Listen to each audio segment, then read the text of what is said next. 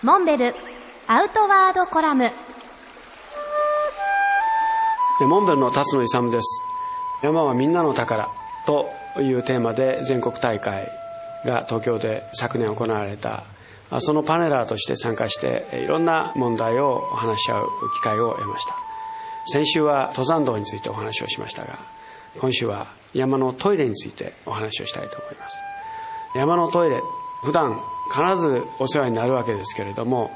しかし意外とこれに対しての認識が登山者の中には浅い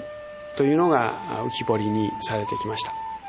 そもそもこの山のトイレの問題をみんなで議論しようという話になった発端はあの事業仕分けという形でいろんな行政の予算が削られていく中で特に山のトイレへの助成金がカットされるという状況を受けて関係者が非常に慌てたわけですね。これを今後どういうふうにしていくかという話です。まず私がパネラーとしてお話をしたのはあの素晴らしい自然山の環境の中に我々はまさに全く一銭のお金も払わずに楽しませてもらっていると。遊園地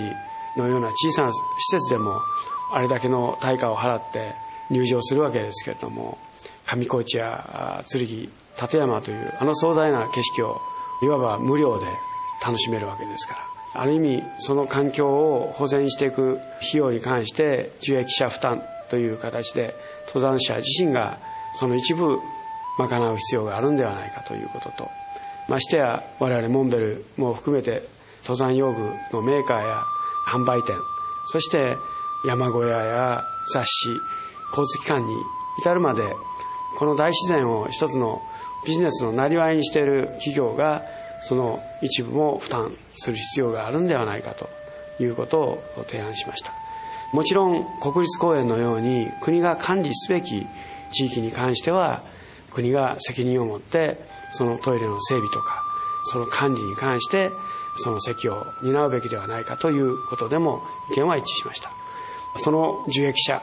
そして企業行政それぞれがこれから十分議論を尽くしていい知恵を使ってこの限りある資源非常にデリケートですぐに壊れやすい自然をどう守り続けていくかということを議論していきたいと思います。